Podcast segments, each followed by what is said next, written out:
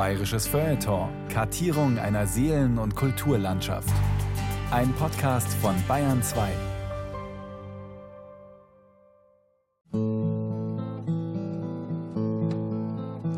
One cold and bitter Thursday in Munich, Germany. Bye bye, Busby Babes. Manchester United und das tragische Flugzeugunglück 1958 in München. Von Elke Work. The flowers of Manchester.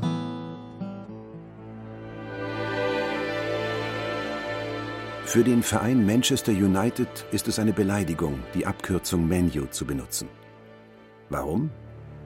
Das ist eine lange Geschichte, die am 6. Februar 1958 in Belgrad begann. Es war ein klirrend kalter Morgen, als das Fußballteam von Manchester United zum Flughafen fuhr. Am blauen Himmel zeigte sich eine müde, blasse Wintersonne und der Boden war spärlich mit Schnee bedeckt. Die Mannschaft war guter Stimmung. Tags zuvor hatten die Busby Babes im Spiel gegen Roter Stern Belgrad das Halbfinale des Europapokals erreicht. Damit rückte ihr Traum in greifbare Nähe, Real Madrid vom Thron zu stoßen. Nichts und niemand schien sie jetzt noch aufhalten zu können. Busby hießen sie nach ihrem Manager Matt Busby und Babes, weil er auf außergewöhnlich junge Kicker setzte. Die meisten waren kaum älter als 20 Jahre. Für den Flug nach Belgrad und zurück hatte die Mannschaft eine Maschine der British European Airlines gechartert. Nicht irgendein Flugzeug, sondern eines, das bereits ihre Majestät die Königin durch die Lüfte befördert hatte. Eine Airspeed Ambassador des Typs Elizabethan mit zwei Propellertriebwerken. Sie war langsam, galt aber als zuverlässig.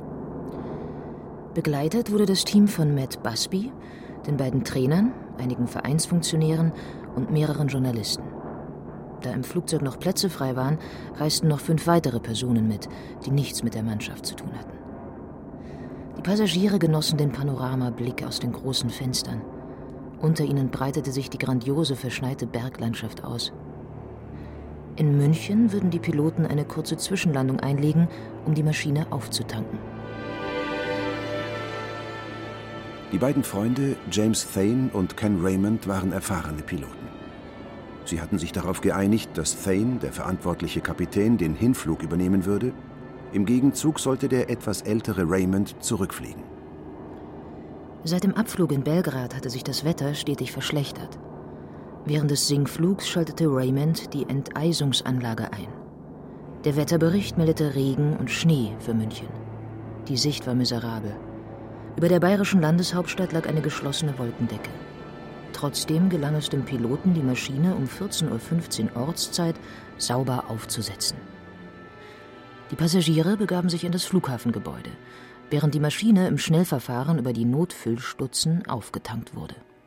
Der zuständige Stationstechniker riet von der sonst üblichen Druckbetankung unterhalb der Tragflächen ab. Diese Methode hätte zu lange gedauert und dadurch die Gefahr erhöht, dass die Tragflächen vereisten. Etwa eine Stunde später saßen die Passagiere wieder auf ihren Plätzen. Zuvor hatten die Piloten einen Blick auf die Tragflächen geworfen.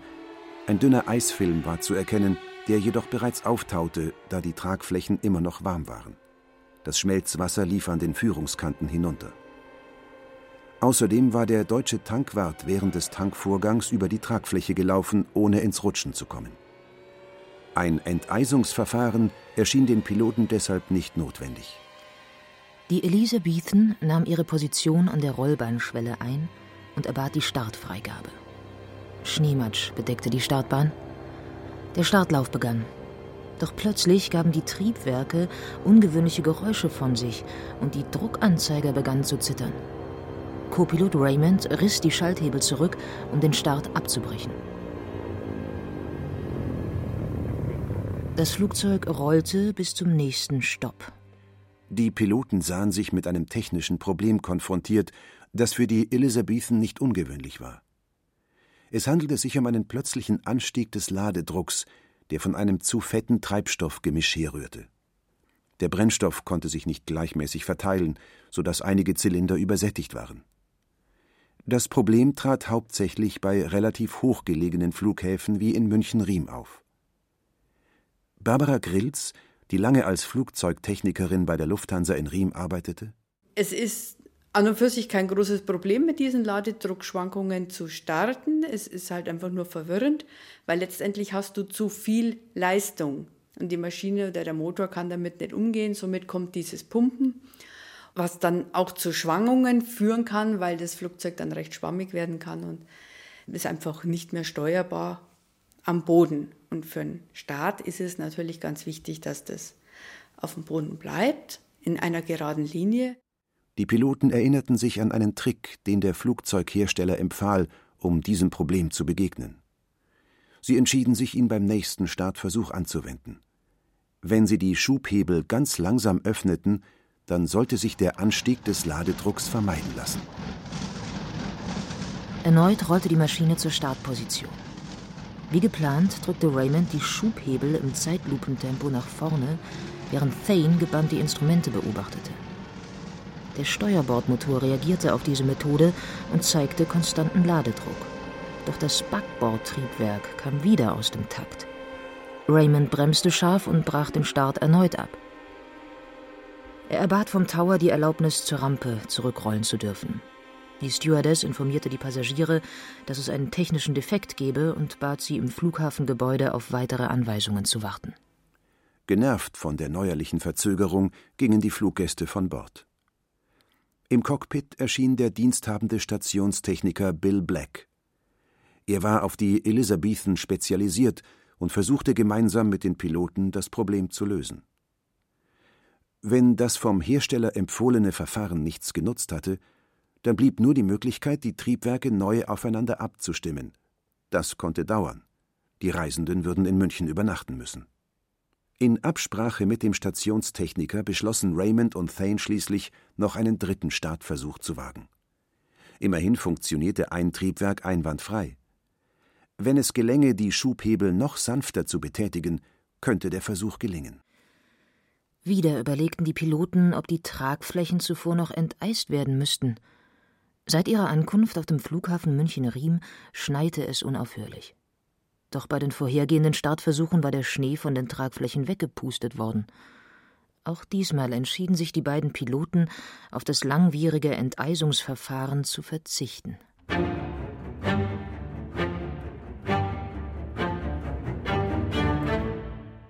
Zulu Uniform 609 lautete die Funkkodierung der Ambassador, unter der die Besatzung ein drittes Mal die Startfreigabe vom Tower des Flughafens Riem erbat.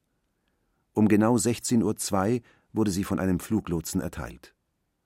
Allerdings war die Zeit reichlich knapp bemessen. Der Lotse gab den Piloten genau zwei Minuten für den Startvorgang. Warum diese Eile? Fühlten sich die Piloten unter Druck gesetzt?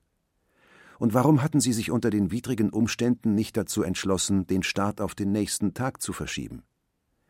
Weil die Maschine von einem der bekanntesten Fußballvereine gechartert war, der schon am übernächsten Tag sein nächstes wichtiges Spiel hatte?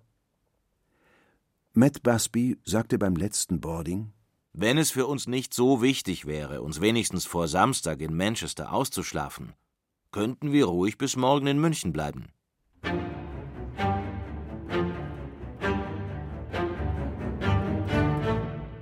Den meisten Passagieren war mulmig zumute.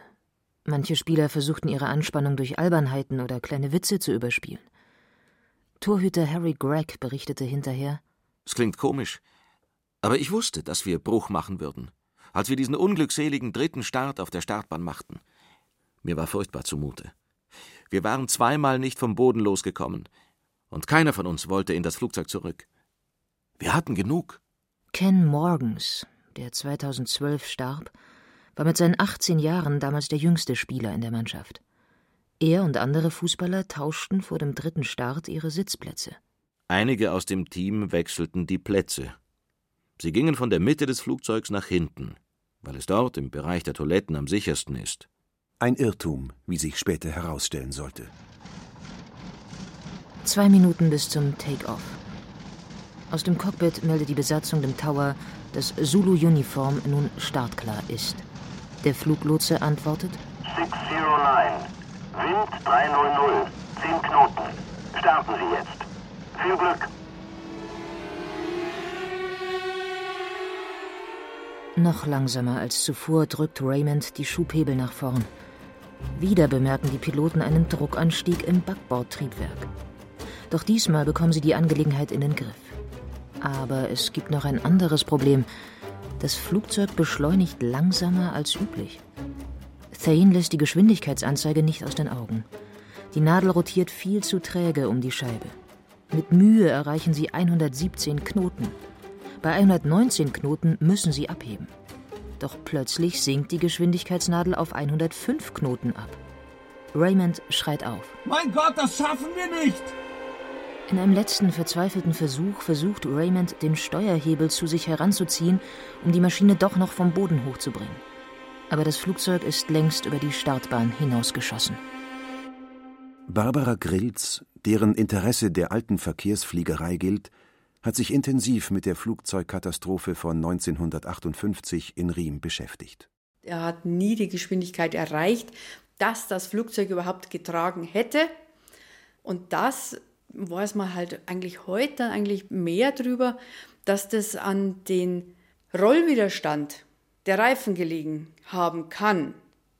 Weil es war Schneematsch auf der Bahn, das war zwar jetzt nicht die Wahnsinnsmenge, es ist nur einfach dadurch, dass die so oft den Start abgebrochen haben und es ja Zwillingsreifen waren, hat sich zwischen diesen Reifen Schnee angesammelt, Schneematsch, und nachdem das, der ganze Startvorgang ja letztlich dann über eineinhalb Stunden gedauert hat, ist es angefroren. Und dieser Schneematsch zwischen diesen Rädern hat dazu geführt, dass die Räder sich nicht schneller drehen konnten.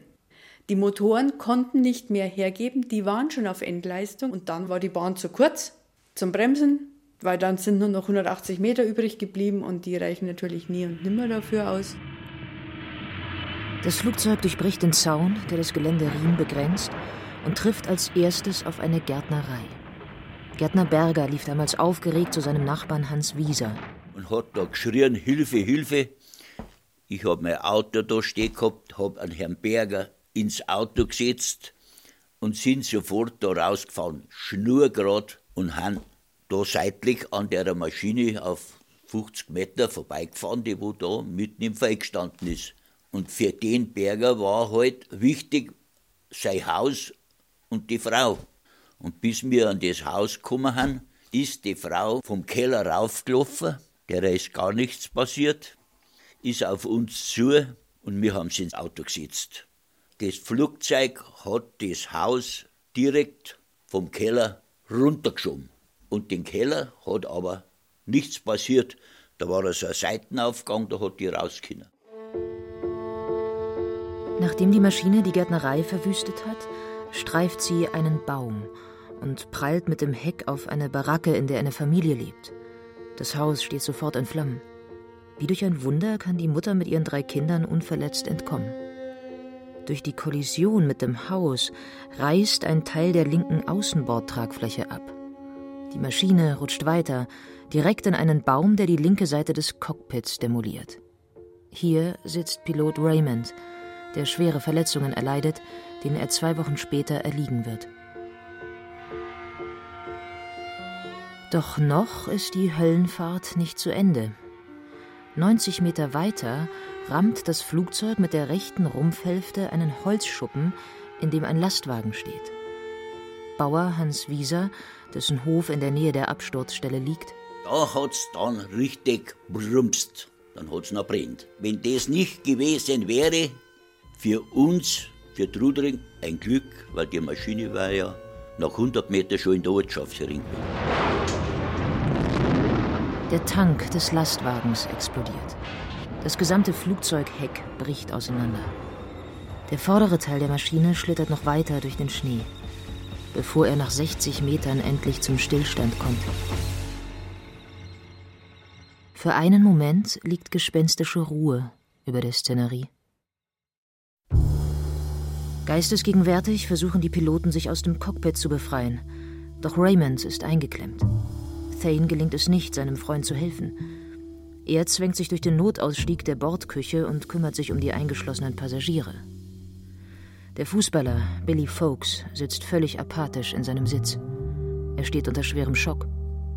Thane, der befürchtet, dass die Maschine jederzeit explodieren könnte, ruft ihm zu, dass er das Flugzeug so schnell wie möglich verlassen soll. Jetzt gerät Folks in Panik, springt durch das Loch direkt vor ihm aus dem Wrack und rennt barfuß durch den Schnee, bis er auf eine Gruppe von Deutschen trifft. In diesem Moment begreift er, was geschehen ist.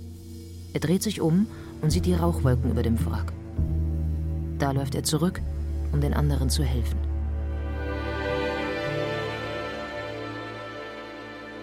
Einige der Passagiere wurden mit ihren Sitzen aus dem Flugzeug hinauskatapultiert. Matt Busby hat dabei lebensgefährliche Verletzungen erlitten. Harry Gregg findet seinen Kameraden Bobby Charlton mehrere Meter vom Wrack entfernt. Charlton sitzt noch angeschnallt in seinem Sitz. Harry hält ihn im ersten Moment für tot. Doch dann löst Charlton den Gurt und richtet sich auf. Noch Jahre später fragt sich Charlton immer wieder, warum hat es nicht mich getroffen? Bis heute ist ihm klar, dass er enorm viel Glück hatte, auf dem richtigen Platz zu sitzen, sodass er überlebte. I did. I, uh, I think you, you think to yourself, well, why, why should it be me? And, but there, there again, I was lucky. I was just lucky. I happened to sit in the right place. Harry Gregg, der teuerste Torwart seiner Zeit, ist unverletzt. Er reagiert genauso mutig und beherzt wie auf dem Fußballplatz. Ohne zu überlegen, klettert er in das brennende und explosionsgefährdete Wrack und holt eine jugoslawische Passagierin mit ihrem Säugling aus den Trümmern. Aber es sind andere, die wohnen noch so halber draußen. Die haben da im Schnee rechts rüber und umgefallen. Das ist eine ganz schlimme Situation gewesen. Da war ich ein junger Kerl, da war ich 28 Jahre. Ich habe viel mitgemacht unter dem Krieg mit der Feuerwehr. Aber äh, so ein Schrecken, das war schon furchtbar. Die Opfer wurden ins Klinikum rechts der Isar gebracht. Der renommierte Chirurg Georg Maurer und sein Team vollbrachten in den darauffolgenden Wochen wahre Wunder. Viele der Passagiere verdankten ihnen ihr Leben. Frank Swift, Reporter der News of the World und ehemaliger Nationaltorhüter, verstarb dagegen noch auf dem Operationstisch. Auch der 21-jährige Duncan Edwards, der als Ausnahmetalent im Fußballsport galt, konnte trotz aller ärztlicher Kunst nicht gerettet werden. Matt Busby verließ erst Monate später als letzter die Klinik.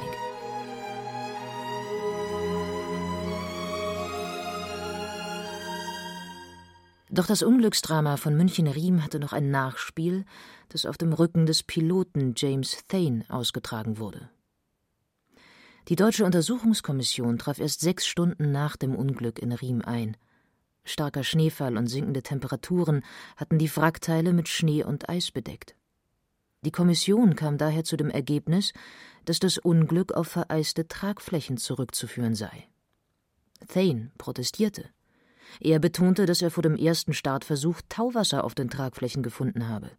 Seiner Ansicht nach hatte der tiefe Schnee am Ende der Startbahn die Beschleunigung des Flugzeugs verzögert und das Abheben verhindert. Ungeachtet dessen blieb die Kommission stur bei ihrer Vereisungstheorie. Als der Untersuchungsbericht erst einmal veröffentlicht war, stand der Vorwurf gegen den überlebenden Piloten Thane im Raum und in allen Zeitungen.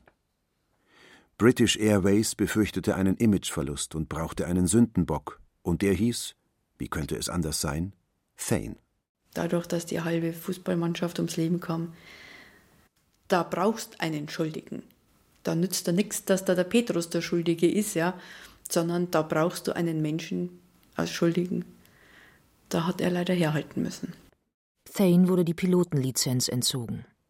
Doch er gab nicht auf. 1968 wurde das Verfahren erneut aufgerollt. Bis dahin unbekanntes Beweismaterial und weitere Zeugen waren aufgetaucht, die Thane entlasteten. Die britischen Behörden kamen 1969 schließlich zu folgendem Ergebnis.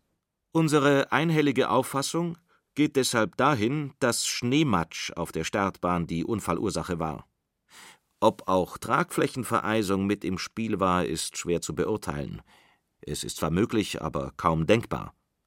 Unser Untersuchungsergebnis hat somit den klaren Beweis erbracht, dass Kapitän Thane von jeglicher Schuld an dem Unfall freizusprechen ist. Elf zermürbende Jahre waren für Thane seit dem Unglück vergangen. Jetzt galt er zwar als rehabilitiert, aber er war ein gebrochener Mann. Er zog sich auf seine Farm in Berkshire zurück und erlag 1975 im Alter von nur 54 Jahren einem Herzinfarkt.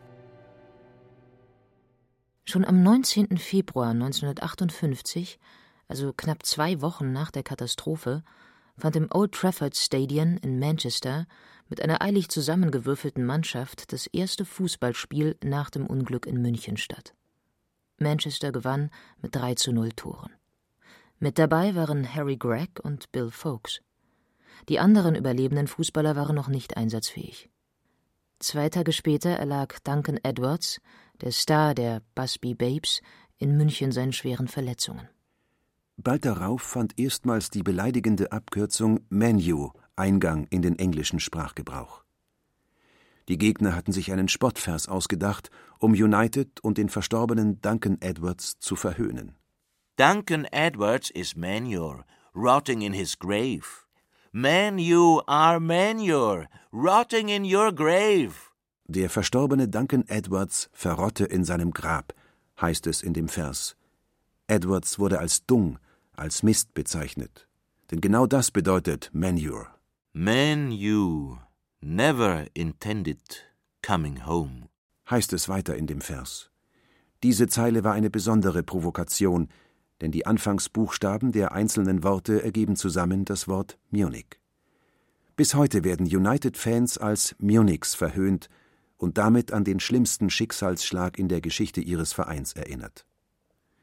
Die gegnerischen Fans setzen mit ausgestreckten Armen zum Sturzflug an, wenn ihre eigene Mannschaft ein Tor erzielt hat.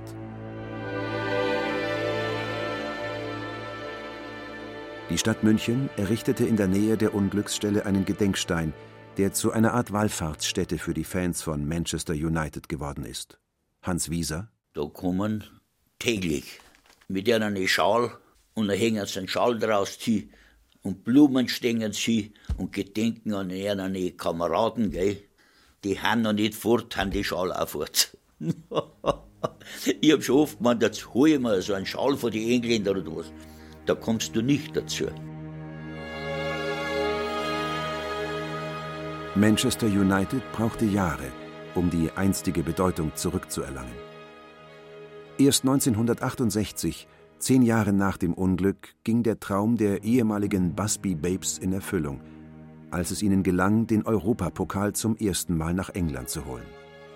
23 Menschen fielen der Flugzeugkatastrophe am 6. Februar 1958 zum Opfer, davon elf Mitglieder des englischen Fußballteams. München ist und bleibt eine Wunde im Herzen von Manchester United. Father of the team. Nine months or more pass before he sees that other game. Bye bye, Busby Babes. Manchester United und das tragische Flugzeugunglück 1958 in München. In der Reihe Land und Leute hörten Sie eine Sendung von Elke Worg. Es sprachen Katja Bürkle, Peter Veit und Johannes Hitzelberger. Ton und Technik Christine Frei. Redaktion und Regie Ulrich Klenner. Oh, the pride of English football, the flowers of Manchester.